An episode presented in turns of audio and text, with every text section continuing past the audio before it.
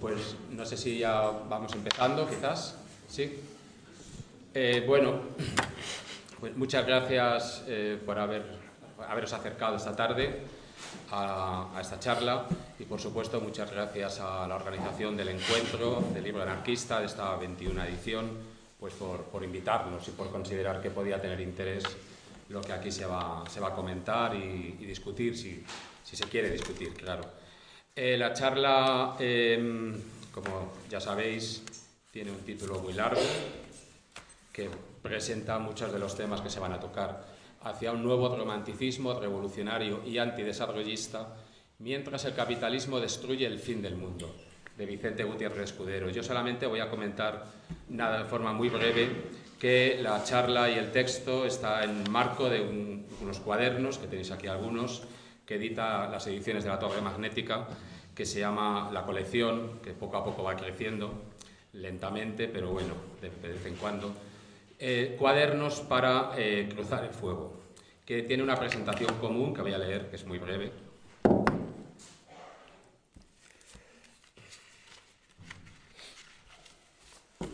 porque da una buena idea tanto de los cuadernos como también de la charla en sí. Eh, hay textos inactuales y quizás olvidados o desatendidos, que siguen penetrando las zonas de sombra, noche y niebla de la dominación y sus fenómenos aberrantes, al igual que iluminan ciertas regiones de lo sensible y del espíritu, individual y colectivo, que todavía florecen y se oponen a su extinción programada. Hay otros, otros textos, otros cuadernos, que son inéditos y esperan la catarata del tiempo para alcanzar esa misma inactualidad que se confunde, quizás, con la evidencia y la profecía. Ensayos, reflexiones, propuestas y experiencias que abordan los vasos comunicantes de la realidad material, la política radical de lo político, la imaginación irreductible y la exterioridad, la vida onírica, el amor, el deseo, la cultura y la contracultura, allí donde el pensamiento crítico se da la mano con la poesía por otros medios para engendrar una razón ardiente que no teme, más bien todo lo contrario, pasar por utopista y, cosmogónica. Cuadernos para cruzar el fuego pretende ofrecer tales textos heterogéneos y heterodoxos, muchos de muy difícil acceso al proceder de las viejas entregas de la revista Salamandra y de otras publicaciones de, la Torre Magnética. Igualmente, muy a menudo, inencontrables todos necesarios para cruzar el devastador incendio provocado desde fin del mundo que nunca jamás podría ser el nuestro, y alentar la verdadera llamarada de la conmoción social y la reinvención de la libertad, allí donde todavía y siempre queremos vivir y eh, algunos de los cuadernos precisamente tienen toda esa dimensión muy, muy heterogénea. Desde este que tenemos aquí, el holograma omnímodo, sobre el valor sagrado que tiene el dinero para el capitalismo y para esta sociedad, o el fenómeno de la pantalla, de la virtualización, o un texto que es de 1980, que exalta al animal salvaje y todo lo que supone, critica por supuesto el antropocentrismo eh, de asesino, o un texto de, una reflexión crítica eh, antifascista, por supuesto, pero también sobre el antifascismo, que ya es de hace algunos años. O los dos últimos que hemos publicado, Erolitos, donde se abra y se documenta un cierto erotismo salvaje que ofrece la propia naturaleza sin ninguna intervención humana, o el cuaderno que va a presentar Vicente. Eh,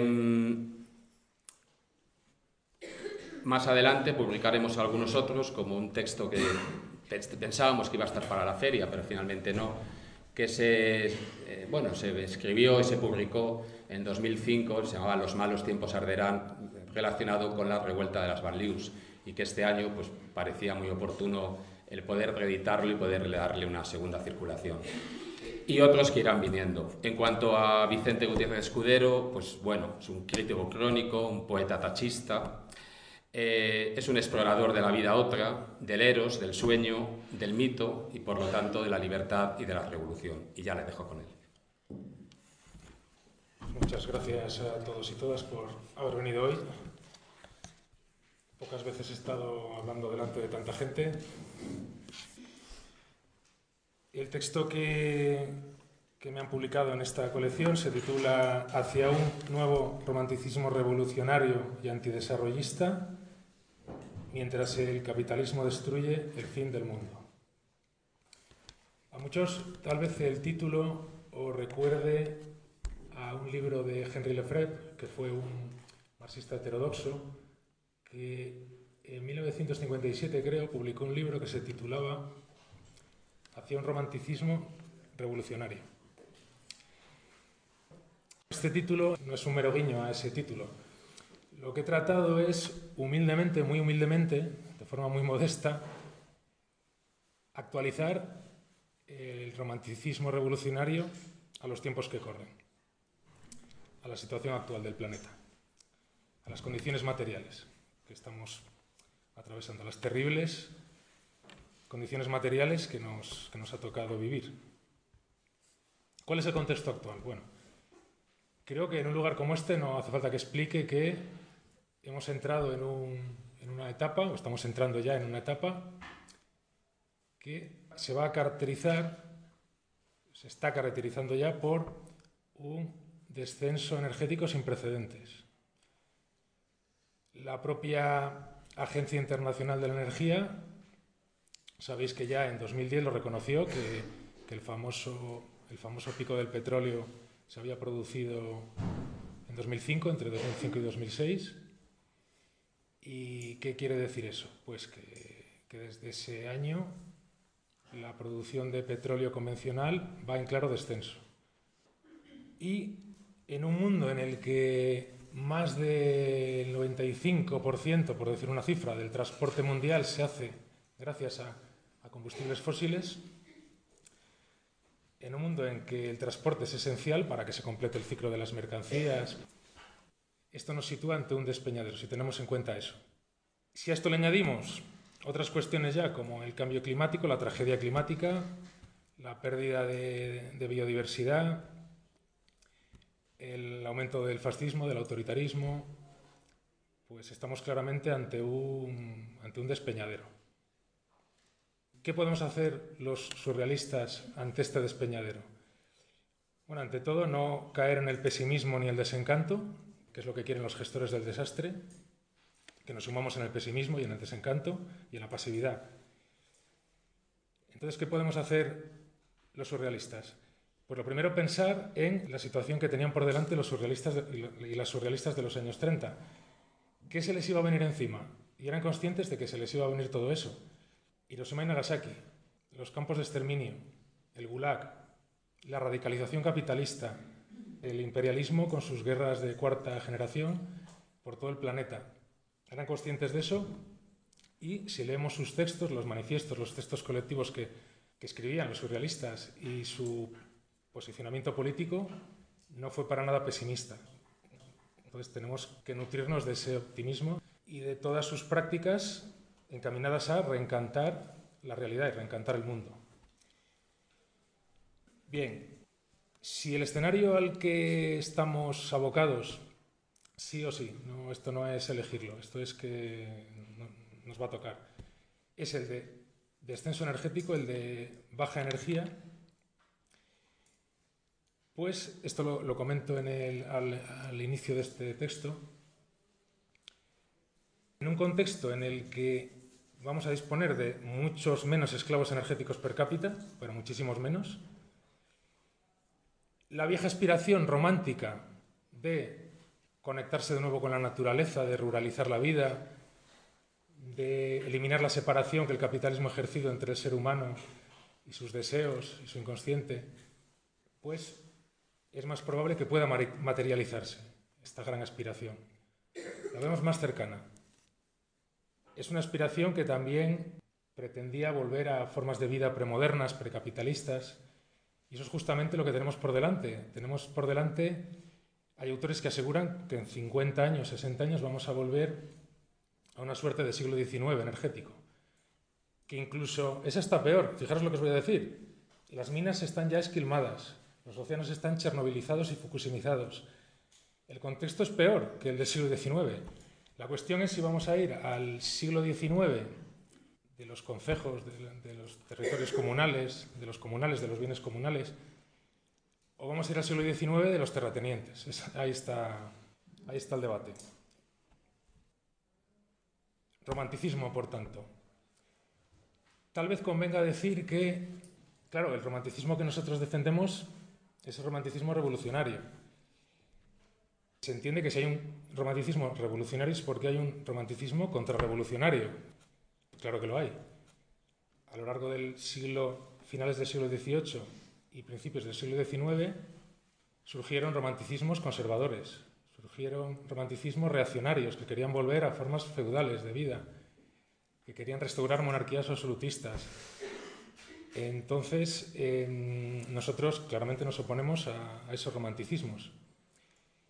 Y ya en el siglo XX puede hablarse de un romanticismo fascista, claramente, aunque choque pensar que puede haber un romanticismo fascista. Pero tiene mucho de romanticismo, de cierto romanticismo, el, el movimiento fascista. Entonces, hay un romanticismo conservador, hay un romanticismo reaccionario, hay un romanticismo fascista. Actualmente cuando decimos que hay que tener cuidado con el fascismo que está creciendo, nos estamos fijando en movimientos que en el fondo son neoliberales, como Vox.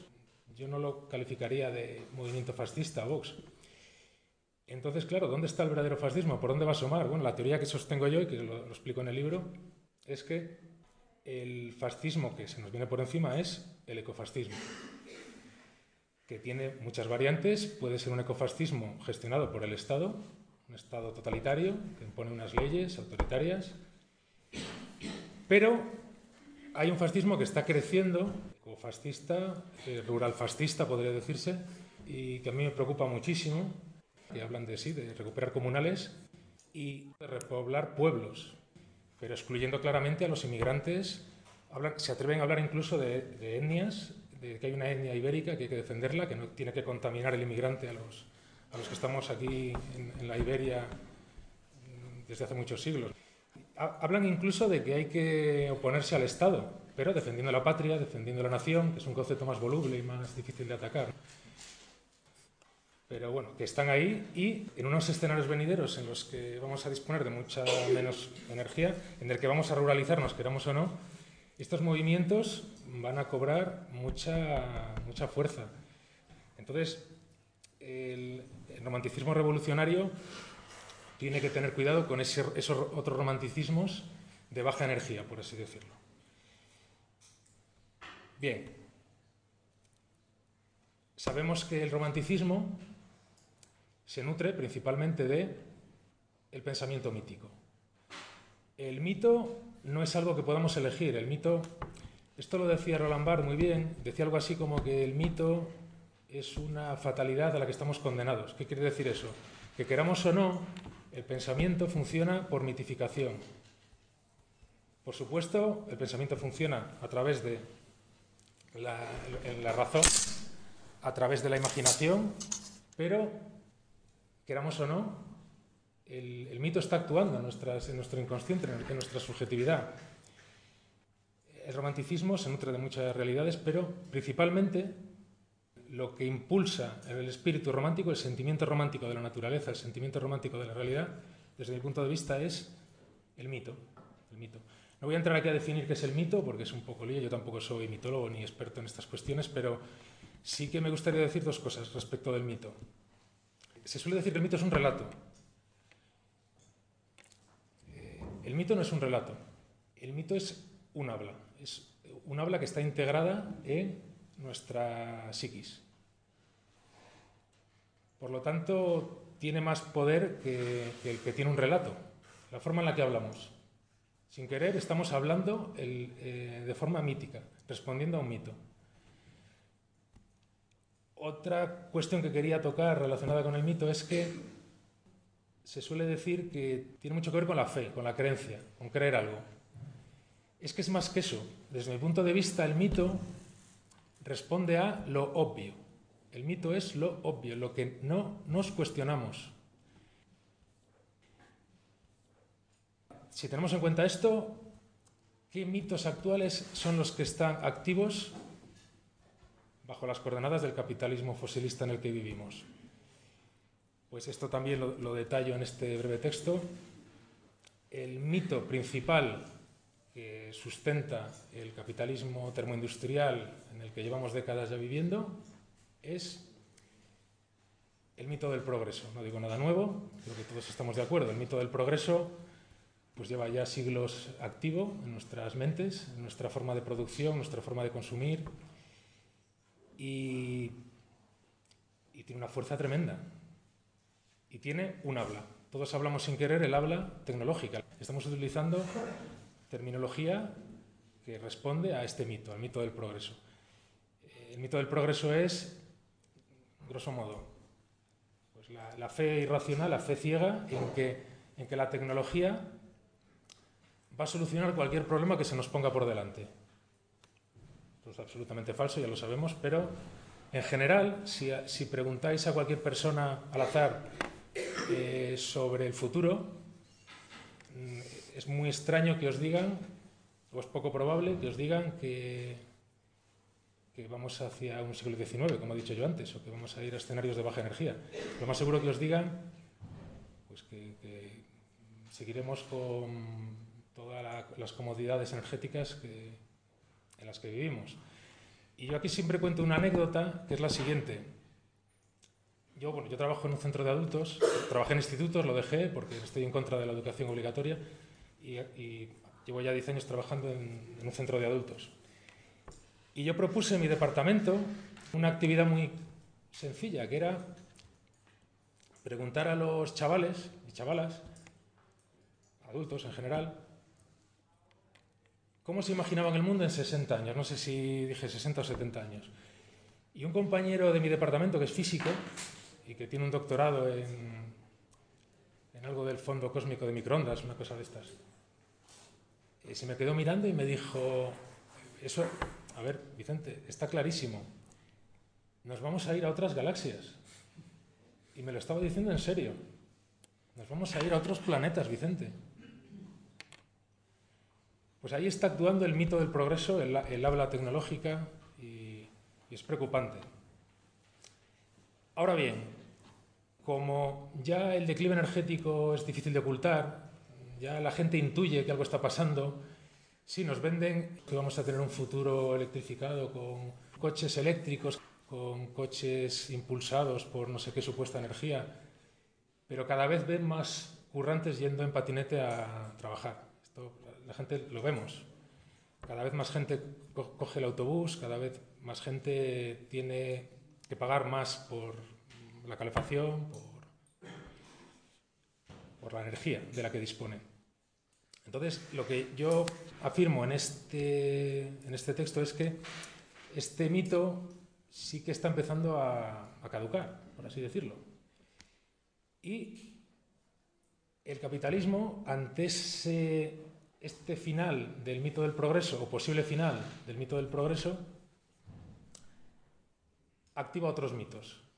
¿Y cuál es el mito que viene a sustituir o a complementar el mito del progreso? Pues el mito del fin del mundo, que algunos autores lo han llamado el mito del colapso. Es decir, todo se va a venir abajo. Este mito, por supuesto, evita la cuestión de analizar el capitalismo en sí, las relaciones capitalistas en las que vivimos, da un salto a el mundo se va a acabar con un apocalipsis zombie, con un meteorito que nos va a golpear, y ese es el mito del fin del mundo, que también tiene su trayectoria, históricamente siempre ha existido algo similar, pero la forma que está tomando este mito ahora pues es el de un fin súbito, un final cósmico, planetario, un final absoluto. ¿Qué está ocurriendo actualmente? El, la subjetividad del proletariado actual está oscilando entre el mito del progreso y el mito del fin del mundo. Es lo que yo he llamado en el, en el, en el cuadernillo un mito gemelar. En el fondo es un binomio.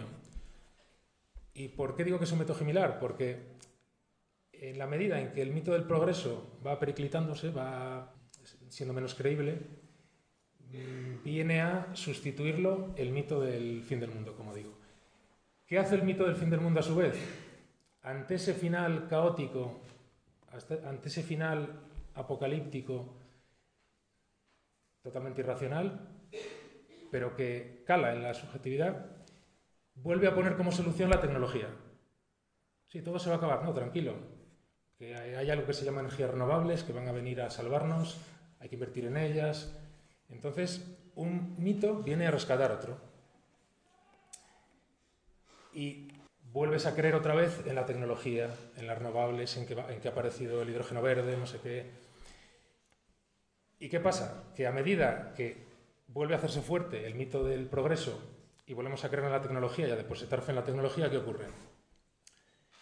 Que ese mismo mito del progreso, esa misma tecnología, nos separa, aumenta más la separación, aumenta más la destrucción del planeta, incrementa el ecocidio y vuelve a hacer más visible eh, un fin del mundo apocalíptico, inevitable, inexorable. Esta, esta última parte de la que os he hablado ahora la detallo con más claridad y con más extensión en un cuadernillo que salió en la revista el año pasado, en la revista 15 Azucena, a modo de folleto. Esto venía adjuntado con, con el número este de 15 Azucena, creo que fue el número 47. Y se titulaba el cuadernillo, está en internet accesible si lo queréis leer, Contra los mitos sostenedores del capitalismo fosilista la subjetividad colectiva atrapada entre el metamito del progreso y el protomito del colapso. Y aquí detallo más en profundidad esto que acabo de decir, aunque este, en este cuadernillo lo menciono muy, muy, muy de pasada. En el fondo son dos textos hermanos, pueden leerse seguidos. Bien, ante eso, ante este mito gemelar que nos hace ir oscilando, pues como una pelota que bota en el suelo, luego rebota en el techo, vuelve a rebotar en el techo. Yo me lo imagino así. Te están metiendo en la cabeza tecnolatría por un tubo, pero a la vez estás viendo lo que estás viendo. Estás viendo el ecocidio, estás viendo que hay más explotación, que hay más exclusión. Ante eso, pues, ¿qué podemos hacer? ¿Qué podemos hacer ante eso? Si el mito es inevitable, porque el pensamiento mítico, queramos o no, va a actuar en nuestra subjetividad, ¿qué opciones nos quedan? pues destruir estos mitos y proponer otros mitos. Esa es básicamente la propuesta que lanzo en este, en este texto. Para escapar del nihilismo, digo nihilismo porque cuando oscilas de un mito a otro, en el fondo es como un giro en espiral que cada vez va siendo más pequeño y lo que te lleva es a no creer en nada, a un nihilismo total. Para escapar de este mito gemelar, para escapar de este de estos dos mitos, hermanos, hay que proponer otros mitos. Bien, el mito tenemos la idea de que es algo conservador, es algo que tiende a, a conservar los regímenes que han creado ese mito. Por ejemplo, el mito, de, el mito de la religión, el mito de la patria, sirven para que ciertas clases sociales pues, puedan ejercer su dominación. Entonces el mito en principio tiene esa función, el de conservar lo que hay. Que eso no siempre tiene por qué ser negativo, porque pensemos, por ejemplo, en ciertas comunidades indígenas, ciertas eh, sociedades eh, aborígenes, que viven en cierta, en cierta estabilidad, en cierta paz con la naturaleza, sin relaciones capitalistas, y tienen sus mitos para sostener esa, esa sociedad que vive en paz con la naturaleza. Eh, el mito de Gaia, por ejemplo. Por lo tanto, el mito, el que sea conservador, no es nada malo hay mitos que si su función es sostener una sociedad igualitaria, no, veo nada malo en ello. Pero claro, el mito también puede servirnos para atentar contra regímenes totalitarios, atentar contra el poder capitalista.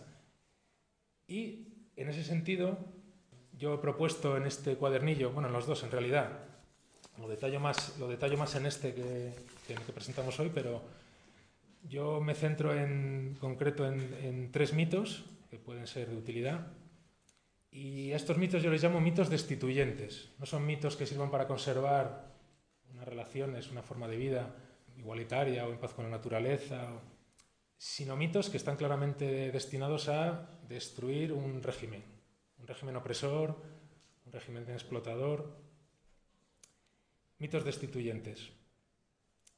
¿Cuáles son estos mitos que describo en el cuadernillo? Primero, hablo del mito de, la gran tarde, el mito de la gran tarde este mito que tanto alentó a, a, socialistas utópicos en el siglo XIX, a socialistas revolucionarios, y que hoy en día tiene más sentido que nunca. Y esto tiene mucho que ver con el pensamiento utópico, con la utopía.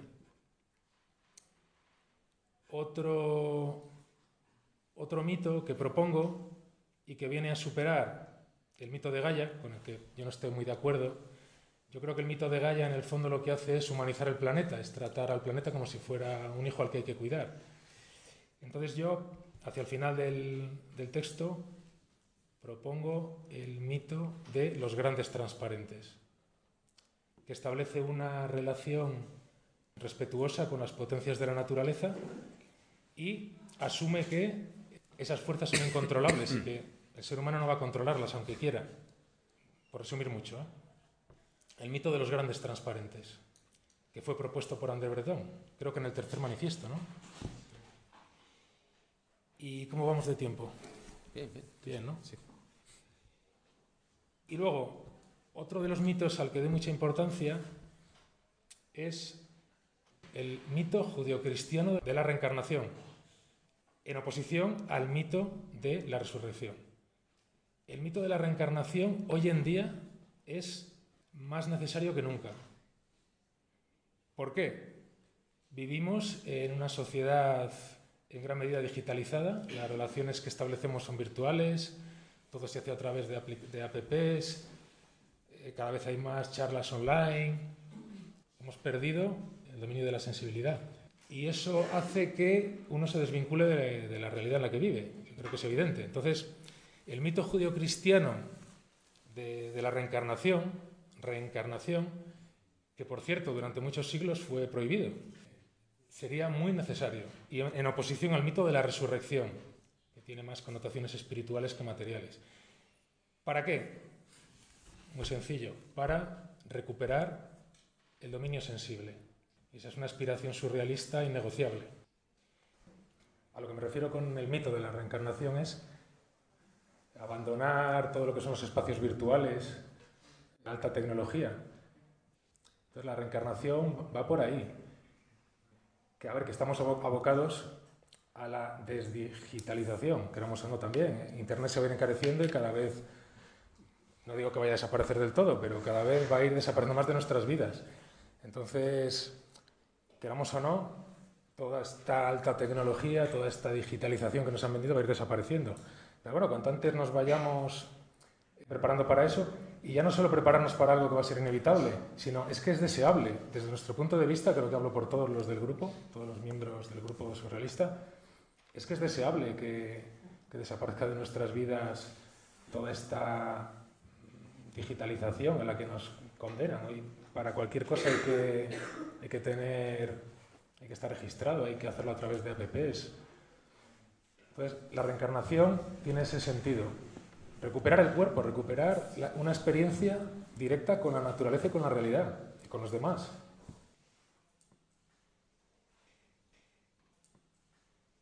Estos son mitos que propongo yo para escapar de, este mito gemelar al que nos condena el, el capitalismo fosilista. ¿Y contra qué mitos actuales hay que atentar? Desde movimientos fascistas, desde la extrema derecha, están proponiendo sus mitos, sus mitos su, están proponiendo su romanticismo, como digo.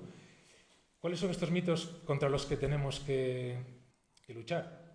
Porque se van a ir haciendo cada vez más fuertes, ya se están haciendo fuertes.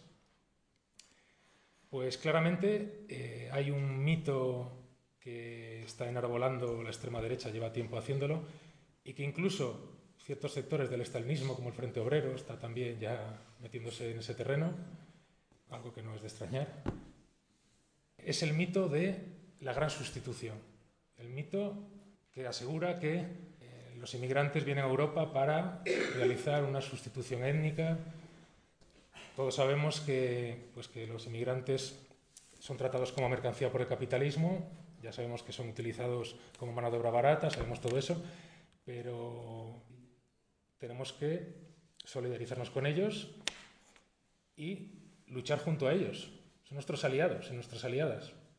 Entonces el mito de la gran sustitución trata de escapar de ese nihilismo al que nos condena este mito gemelar y es peligrosísimo. Entonces, no solo se trata de crear mitos nuevos, esperanzadores, que puedan reencantar la realidad y reencantar la vida, sino también lanzar torpedos en la línea de flotación de estos mitos, como el mito de la gran sustitución, por ejemplo, que también está calando, como dije antes, en ciertos movimientos ruralizadores y que hablan de recuperar el comunal, pero sin inmigrantes, excluyendo a, cierta población. Y hay otro mito también muy curioso, el mito del bárbaro. Resumiéndolo mucho, lo que viene a decir es que los bárbaros, los bárbaros actuales tienen que venir a rescatar el imperio que está, que está disolviéndose en oposición a los salvajes, que serían los inmigrantes, a los que hay que dar caña.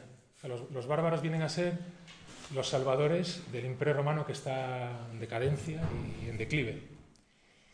Nosotros somos los bárbaros salvajes. Los surrealistas, lo hemos dicho siempre, somos los bárbaros salvajes. Y no hacemos esa, esa separación. Es otro mito que también está cogiendo mucha fuerza. ¿no?